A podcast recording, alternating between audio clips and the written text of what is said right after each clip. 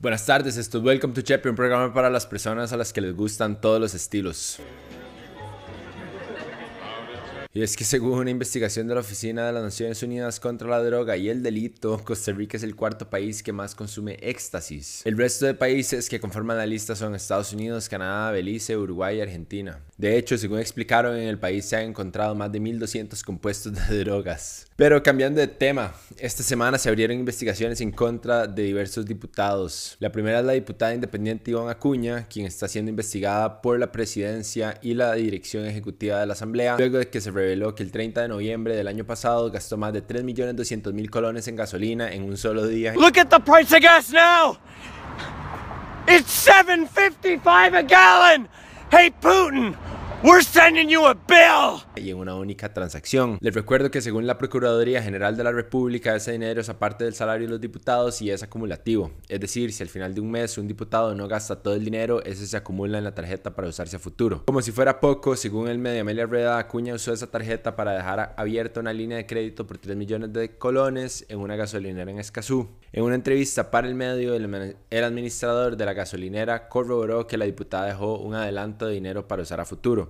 ¿Saben cuántos tanques de gasolina se pueden llenar con 3 millones de colones? Alrededor de 101 tanques. 101 tanques llenos, lo cual en el contexto actual es un montón. Y esta fue la respuesta de la diputada a toda esta polémica. Que yo no utilicé esa parte de mi remuneración con la que cuentan los 57 diputados en un día, como de forma equivocada se ha informado por varios medios de comunicación. El monto que se ve reflejado en un solo día es porque en los primeros días de diciembre del 2021 procedía a realizar el pago de una cuenta abierta que se mantenía para el uso del combustible. Lo interesante es que si bien la ley establece que los diputados reciben ese dinero, no se dice nada sobre la apertura de líneas de crédito. Para peores, los estados de cuenta de la tarjeta del Banco de Costa Rica dejan en evidencia que otra persona estuvo usando el saldo de la diputada. No queda además decir que ese dinero es de uso personal y no puede ser utilizado por terceros, ni siquiera por representantes legales, mandatarios o apoderados de la Asamblea. Y pareciera que ese uso desproporcionado de los recursos es algo recurrente en la Asamblea. El medio de la rueda reveló que la jefa de fracción del Partido de Liberación Nacional, María José Corrales, también gastó más de 2.100.000 colones en combustible. En el caso de Corrales, ella hizo dos pagos el 21 y el 23 de diciembre del año pasado, cada uno por un monto de un poco más de 536.625 colones en una gasolinera en Alajuela. Luego abrió una línea de crédito en la misma gasolinera donde en un lapso de tres días pagó 1.073.000 colones.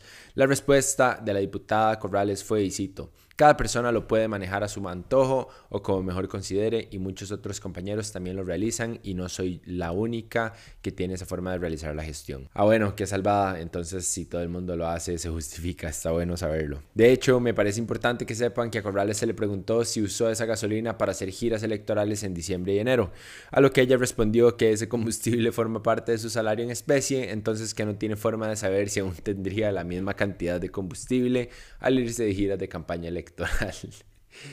La ley deja muy claro que esos 500 litros mensuales de gasolina son una ayuda técnica para la labor de los diputados y hasta donde yo sé, hacer una campaña electoral no forma parte de la labor de los diputados. Ahí no acaba el tema con Iván Acuña, como si gastar una millonada en gasolina no fuera suficiente. Esta semana se reveló que 10 días después de pagar los 3 millones, la diputada salió rumbo a Estados Unidos y no ha regresado en 3 meses. Acuña salió del país el 11 de diciembre pasado y desde esa fecha está cobrando su salario. En total ha recibido 14 millones 300 mil colones, el dinero de la gasolina y sus gastos en representación.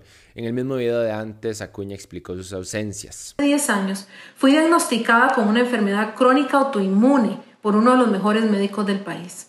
Es preciso reiterar que mis ausencias de diciembre y enero se tramitaron de manera correcta, conforme a lo que estipula y habilita el reglamento legislativo, tal y como ya lo ha señalado la asesoría legal y la presidencia del Congreso. Y si bien presentó los permisos para ausentarse en diciembre y enero, desde el mes de febrero no ha presentado ni uno. Es más, no existe un certificado médico que compruebe la situación de Acuña y ella no lo ha dado a conocer. De hecho, los permisos para febrero no se le aceptaron y solo se le va a pagar cerca de un millón de colones por los gastos de representación. Ahora, Acuña aseguró que va a devolver el dinero que recibió en febrero. Estas dos polémicas en torno a Acuña generaron una serie de consecuencias. Primero, más allá de la investigación investigación que está realizando la Asamblea, la Procuraduría de la Ética Pública confirmó que se personó a la causa penal que la Fiscalía abrió contra Cuña y contra la presidenta de la Asamblea, Silvia Hernández, por el presunto delito de incumplimiento de deberes. En el caso de Hernández, se le va a investigar por otorgar los permisos de ausencia a Cuña. Sumado a todo esto, a inicios de semana el directorio de la Asamblea aprobó una reforma para exigirle a los diputados tener que presentar una incapacidad de la caja en caso de tener que ausentarse por temas de salud. Desde 1993 se le permitía a los diputados ausentarse con el simple hecho de presentar una carta diciendo que no podían llegar por motivos de salud sin la necesidad de presentar un comprobante médico, así como las cartas que escriben los papás para los chiquitos de la escuela o que escriben, porque escribían. Además, el diputado del Frente Amplio, José María Villalta, propuso otra modificación más al reglamento legislativo para impedir que un diputado cobre sus dietas por ausencias justificadas bajo motivos ajenos a su cargo. A lo que él se refiere es a que cuando un diputado solicita permiso para ausentarse sin mayores explicaciones y nada más diciendo que va a hacer actividades propias del cargo, pero sin tener que justificar nada. A lo que él se refiere es a cuando un diputado solicita permiso para ausentarse sin mayores explicaciones y nada más diciendo que va a hacer actividades propias del cargo. Y se me viene a la mente el caso de Pedro Muñoz del PUSC, que se ausentó sin justificación al 94% de las votaciones que se realizaron en los primeros tres días de la discusión por el empleo público, que en octubre del año pasado no llegó a la mitad de las votaciones que se dieron a lo largo del mes, o más recientemente, que ha faltado a 173 de 199 votaciones. ¿Cómo es posible que nada más llegue a firmar la lista de asistencia y luego se vaya? No entiendo esto cómo es cumplir con su deber como diputado. Pero bueno, lo que Villalta está proponiendo es que los diputados que pretendan ausentarse por motivos privados o personales no vinculados con sus labores, incluidos viajes fuera del país, supongo que se refiere a Jonathan Prendas, van a tener que tramitar el respectivo permiso y no podrán cobrar las dietas. Lo mismo sucede cuando quieran ausentarse de sesiones legislativas por motivos relacionados con sus cargos, van a tener que tramitar el permiso respectivo y explicar de forma clara y específica los motivos, presentando todos los documentos que lo justifiquen. Y no sé, me suena congruente, ¿no? Si todos los demás tenemos que hacerlo, porque ellos no. Por último, Acuña le notificó a la presidencia legislativa y a la dirección ejecutiva que va a devolver las placas de los autos que la identifican como diputada, la tarjeta y el dinero para combustible, el teléfono, la computadora y el acceso al edificio de la Asamblea. Además, dijo que a partir del primero de marzo va a renunciar a su remuneración como diputada. Eso sí, aclaró que no está renunciando a su puesto. Pero no se dejen engañar, si bien suena como algo muy noble de hacer, les recuerdo que el ciclo legislativo termina el primero de mayo y Acuña no ha, y Acuña no ha dado señales de volver pronto al país. Entonces, en realidad, devolver todo esto un mes antes de que tenga que devolverlo no suena tampoco como la gran cosa. Pero acá no acaban las investigaciones. La siguiente se trata sobre el diputado de Nueva República, Harlan Hoppelman. Según Noticias Monumental, el Ministerio Público confirmó que lo están investigando por el presunto delito de legitimación de capitales.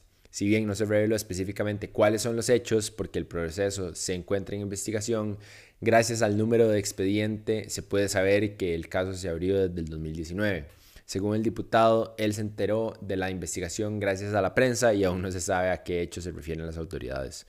No queda de más resaltar que Hoppelman es integrante de la Comisión de Seguridad y Narcotráfico de la Asamblea, lo cual hace que esta acusación sea aún peor. Para cerrar con esta sección, les cuento que la tercera diputada a la que se le abrió una investigación es la independiente Shirley Díaz por el delito de motín, luego de que acuerpó y formó parte de la protesta en contra de la vacunación contra el COVID-19 de un niño en el Hospital San Vicente de Paul en Heredia, que resultó en una invasión al centro médico y un zafarrancho. Según Noticias Monumental, el caso aún se encuentra en la etapa de recolección de evidencias. De, por dicha hay un video como de una hora de esto. Pero bueno, de hecho ya varias personas han sido detenidas por el caso, pero como la diputada cuenta con fueros, solo la Fiscalía General puede tramitar la investigación.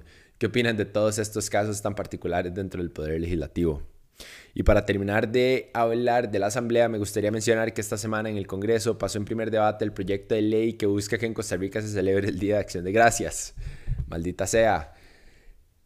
La celebración, la celebración se daría el último jueves de noviembre de cada año y no significaría un nuevo feriado en el país. El diputado independiente Jonathan Prendas alega que atraería turistas estadounidenses y que se fortalecerían los valores de las familias costarricenses, lo cual en lo personal no entiendo, no entiendo como si no es un feriado va a beneficiar absolutamente a nadie, cómo se supone que esto va a traer turismo, no, no sé.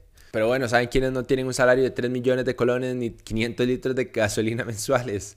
Nosotros, por eso es importante que nos apoyen. Si les gusta Welcome to Chepe o cualquier otro contenido que hagamos en No pasa nada, los instamos a que por favor nos ayuden a mantener nuestra existencia. Si nos siguen en Instagram, por favor suscríbanse a YouTube y si aún no nos siguen en Instagram, por favor háganlo. Sé que a veces suena repetitivo, pero nos vendría súper bien que si ya hacen todo lo anterior, nos apoyen en nuestro Patreon a partir de 3 dólares al mes que viene siendo el equivalente a invitar a una birra de vez en cuando. Como ya les hemos dicho, para nosotros hace toda la diferencia y nos permite mantenernos como un emprendimiento independiente. Y además, si se convierte en nuestros patrons, van a tener acceso a contenido extra en donde no hay ningún tipo de restricciones. Muchísimas gracias a todos los que ya nos apoyan. Quiero cerrar este episodio con dos temas. Primero, que el arzobispo del país, José Rafael Quirós, va a ir a juicio civil la próxima semana por el supuesto encubrimiento de los abusos a menores de edad que supuestamente cometió el ex sacerdote Mauricio Víquez Lizano. El juicio va a ser el próximo viernes 25 y se va a exponer el reclamo de un hombre de apellido Muñoz Quirós que está pidiendo 100 millones de colones a la iglesia por daños y perjuicios. En realidad son tres personas las que están demandando a la iglesia católica por 100 millones cada una, pero cada juicio se tiene que realizar por aparte, entonces nos vamos a mantener pendientes de cada uno. El otro tema del que les quería hablar es que el medio Delfino informó sobre los datos del primer monitoreo de arrecifes coralinos de la isla del Coco llevado a cabo por el personal del área de conservación marina Coco. Este grupo estudió 71.070 metros cuadrados de arrecife y encontraron que la cobertura coralina durante los cinco años fue estable. De hecho, en el 2018 los arrecifes se comenzaron a recuperar luego de que para el 2016 un 17% de la superficie estudiada sufría de blanqueamiento. Sumado a esto, se identificaron más de 100 especies de tiburones y peces y estrellas de mar y se contaron 3.832 macroinvertebrados, lo cual me parece noticias súper esperanzadoras para la preservación de los arrecifes de la isla. Pero bueno, eso fue todo por hoy. Gracias por ver. Recuerden compartir este video, suscribirse en YouTube, seguirnos en Instagram y si aún no lo hacen, que por favor nos empiecen a apoyar en Patreon con 3 dólares al mes y así sucesivamente. Esta ayuda hace toda la diferencia para nosotros. Muchas gracias a las personas que ya lo hacen. Ustedes hacen toda la diferencia. Pura vida. Chao.